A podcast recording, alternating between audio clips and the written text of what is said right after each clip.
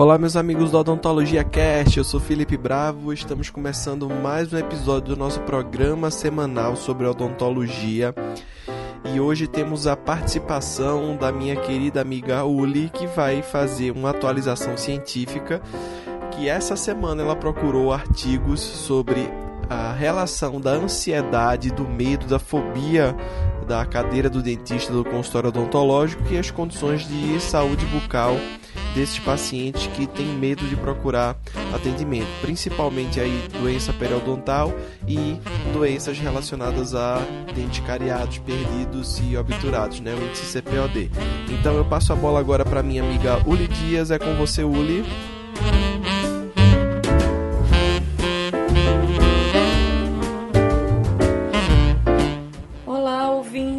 Odontologia Cast.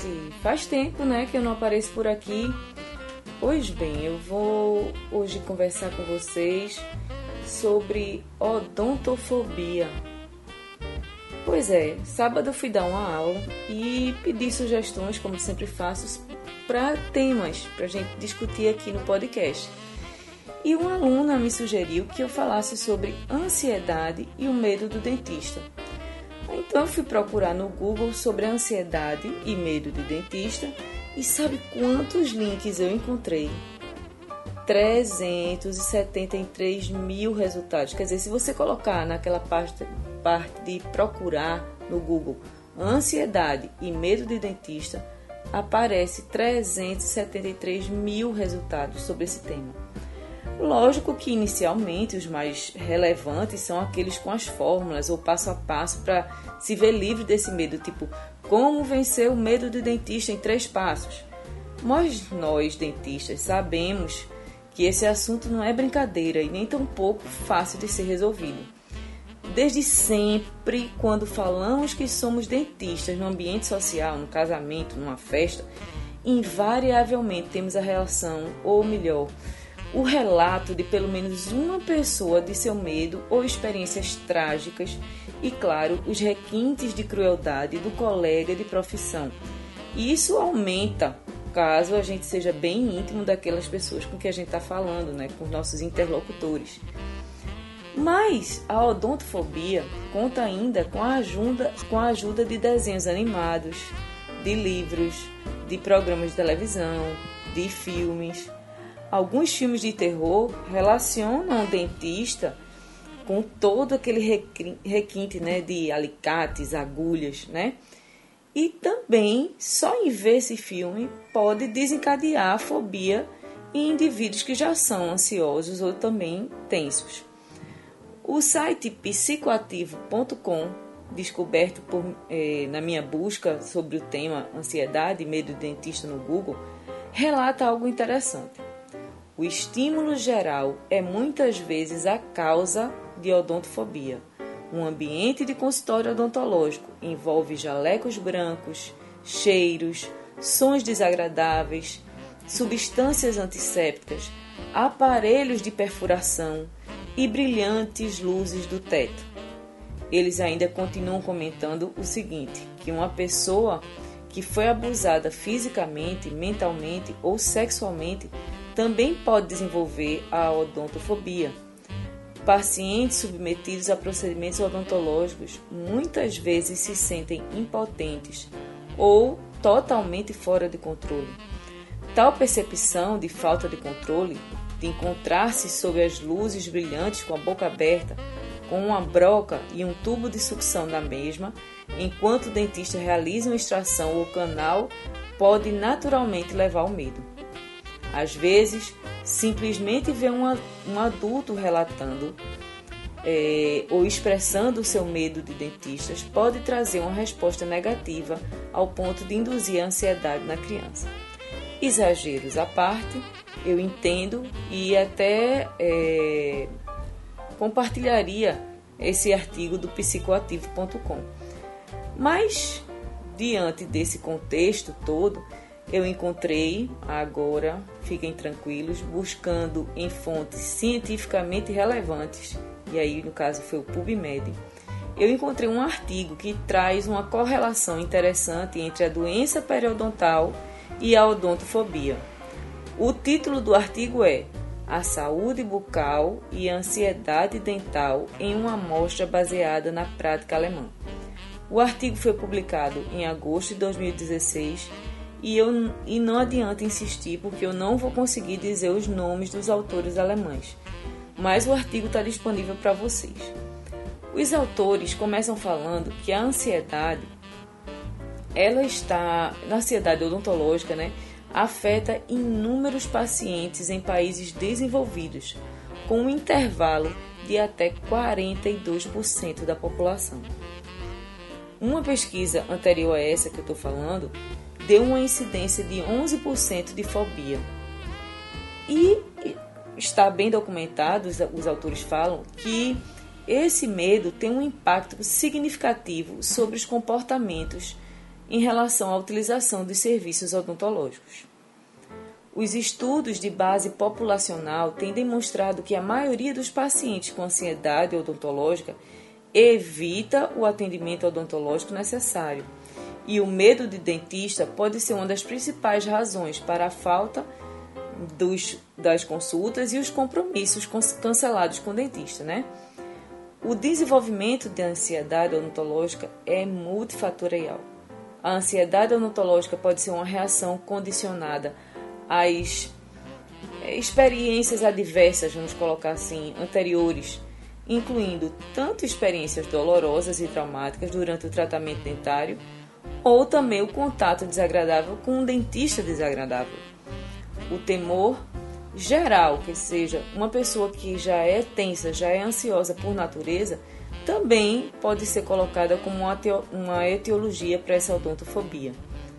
O medo da dor, é, de se sentir enclausurado, fechado, a impotência, a, o não ter o controle daquela situação, os eventos que podem acontecer de uma forma imprevisível e o constrangimento são os fatores que os autores atribuem para o desenvolvimento da ansiedade odontológica. Se os pais sofrem de ansiedade odontológica, isso pode ter um efeito no desenvolvimento comportamental de seus filhos. Um outro autor alemão, Berggren, descreveu um ciclo vicioso de ansiedade odontológica que começa com evitar a ansiedade relacionada com os cuidados dentários, seguido por uma deterioração desculpa, deterioração posterior em relação à saúde bucal e as consequências dessa, é, desse desleixo né, com a saúde bucal. Os indivíduos que entram nesse ciclo vicioso mais frequentemente procuram tratamento devido a um problema bucal existente, uma urgência, ao invés de instituir essa rotina regular que é rotina é regular, mas assim a rotina de se ir ao dentista com é, frequência, né? E isso aí, o fato de só ir ao dentista para resolver um problema, uma situação de emergência, ela pode aumentar a ansiedade, né, justamente desses indivíduos que já têm o medo à odontofobia. Assim, os pacientes com ansiedade odontológica demonstram maior comprometimento é, no que diz respeito a uma redução nessa procura né, das consultas. E isso pode ter um efeito negativo sobre o bem-estar psicológico, funcionamento social e, a, na realidade, a saúde bucal do paciente. Né? Mas isso há, dentro da literatura, né, os autores relatam que há conclusões controversas quanto ao fato de ansiedade odontológica a, da ansiedade odontológica, melhor dizendo, afetar a saúde periodontal. Então, o objetivo do estudo, esse que eu estou relatando para vocês, foi investigar a correlação entre a ansiedade odontológica e a saúde bucal, incluindo as condições dentárias e a condição periodontal. Os autores trabalharam com a hipótese de que pacientes com, de, com a ansiedade odontológica demonstrariam uma saúde bucal reduzida, englobando aí a saúde dental e a saúde periodontal. Eles estudaram, dos, eles, é, o grupo foi formado por pacientes que fizeram essa pesquisa em pacientes, foi formado por 200 pacientes. Claro que somente pacientes maiores de 18 anos que é, foram incluídos na pesquisa, né? E alguns detalhes sobre a seleção é que eles precisavam ter, naquele momento, ser uma consulta é, inicial, né? Não, não, não, podia ser uma consulta de rotina, assim, uma consulta, é, desculpa, de rotina não, mas assim, uma consulta que fosse para concluir um tratamento, dar continuidade no tratamento. Não, precisava ser avaliação inicial. Agora, os pacientes com história é, de tratamento periodontal nos últimos seis meses, e também foram excluídos dessa pesquisa. Então, os pacientes não, não podiam estar em tratamento, como eu disse, em ser uma consulta de continuidade do tratamento e nem é, terem é, sido feito, terem se submetido a tratamentos periodontais nos últimos seis meses. Obviamente, houve a, a, aprovação, a submissão e aprovação no comitê de ética, né? E isso aí, essa pesquisa se deu no hospital universitário lá na Alemanha. Então, eles, para medir a ansiedade odontológica, eles utilizaram uma escala de ansiedade odontológica modificada, que deram a sigla MDAS, uma versão alemã dessa escala de ansiedade odontológica. E essa escala incluiu uma série de cinco perguntas a serem apresentadas ao participante, como um questionário antes do exame clínico. E os pacientes foram convidados a avaliar o nível de ansiedade que sentiriam em uma, uma situação odontológica hipotética. A escala de resposta é, compreendeu números de 1 a 5. De 1, o paciente não estava ansioso. 2, o paciente estava um pouco ansioso. 3, o paciente estava bastante ansioso. 4, muito ansioso. Ou 5, extremamente ansioso. Então, quais eram essas perguntas que eles fizeram? A primeira pergunta é: você se, é, perguntaram ao paciente se ele teria, se ele, se ele fosse, tivesse que ir para uma consulta no dia seguinte ao dentista, como é que esse paciente se sentiria em relação a isso? A segunda pergunta é: quando você está esperando no consultório do dentista, por sua vez, de sentar na cadeira do dentista, como você se sente? A terceira pergunta é: se você está prestes a obter ou está prestes a, ter uma restauração, ter um dente é, obturado, como é que você se sentiria? A quarta, se você está prestes a ter seus dentes raspados e polidos, como você se sentiria? A quinta pergunta é: se você está prestes a ter uma injeção de anestésico local em sua gengiva, acima de um dente superior, do lado de trás desse dente, como é que você sentiria? Eu quero abrir um parêntese aí, porque eu não tenho medo de dentista, mas até com essa sequência de essa forma de perguntar sobre anestesia lá atrás, no cima do dental, até eu mesmo iria ficar um pouco ansiosa. Fechando parênteses. Então, as respostas foram resumidas como esse, essa escala, tá certo? E a pontuação acima de 19 foi definida como é, o ponto de corte para ter ansiedade odontológica. Além desse questionário, os pacientes foram submetidos a exame intrabucal. Foram tomadas é, medidas de profundidade de sondagem, perda de inserção clínica, sangramento à sondagem e fizeram também um índice de placa de Silnesiloe é, além disso, também foram feitos os índices de CPOD, né, dentes cariados, perdidos e obturados. E isso tudo foi feito por um único investigador, um único dentista fazendo esse procedimento, tanto de sondagem quanto o CPOD e o índice de placa. Os pacientes com qualquer sinal clínico de periodontite foram assumidos como um caso de periodontite. O que, é que isso quer dizer? Que se o paciente tivesse pelo menos dois dentes com profundidade de sondagem menor de 4 é, milímetros ou um dente com mais de 4 milímetros, aí eles considerariam com é, doença periodontal, periodontite, desculpa. Também foi considerado o comportamento relacionado à saúde bucal, a frequência do uso do fio dental, é, a questão das visitas regulares ao dentista, né? Então, é, todo esse essa consulta inicial, esse exame clínico, né? A anamnese, o exame físico intrabucal, foram realizados. E os dados obtidos foram é, passaram por uma análise estatística descritiva, tá certo? De uma forma geral, a idade média dos participantes foi de 49 anos.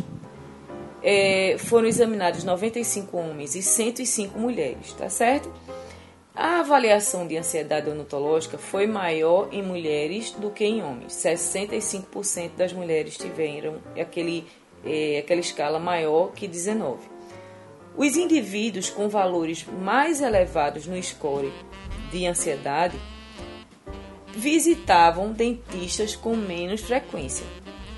Eles tinham mais cáries, mas tinham menos dentes obturados do que os indivíduos com baixa classificação de ansiedade odontológica.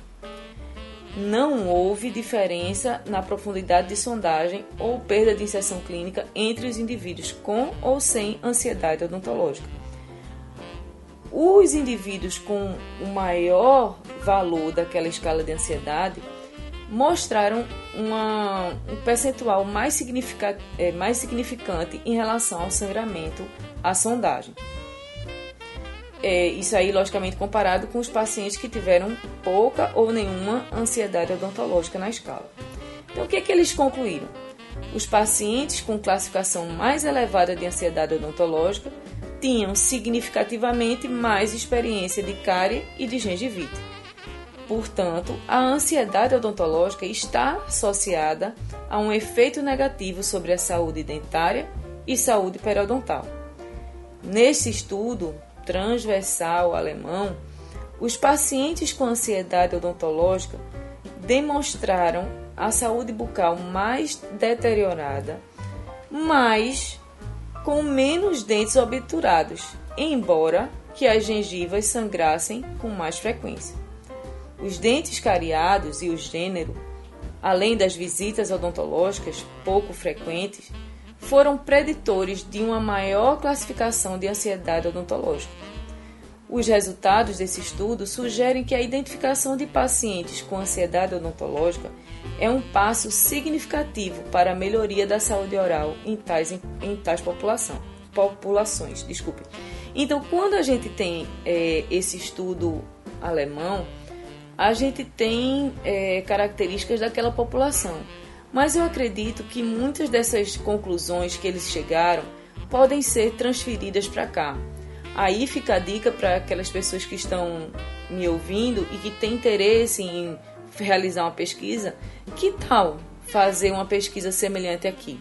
Já que a gente é, convive diariamente é, dentro do consultório odontológico com essa questão de ansiedade, que tal a gente correlacionar também para a população brasileira, melhor, para a população aqui no estado, o que você mora, né? É, essa questão da ansiedade e desses, desses índices né, de CPOD e de doença periodontal. Fica aí a dica tá bom? Até logo!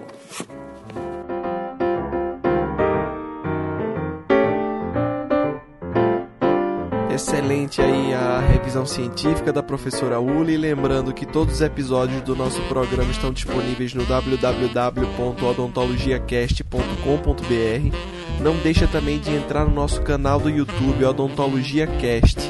Assina nosso canal, é, é, vídeos semanais estão sendo produzidos também sobre atualização científica para que você se mantenha sempre atualizado. Nos comunica através do e-mail odontologiacast.gmail.com. É isso, meus amigos, um abraço e até a próxima.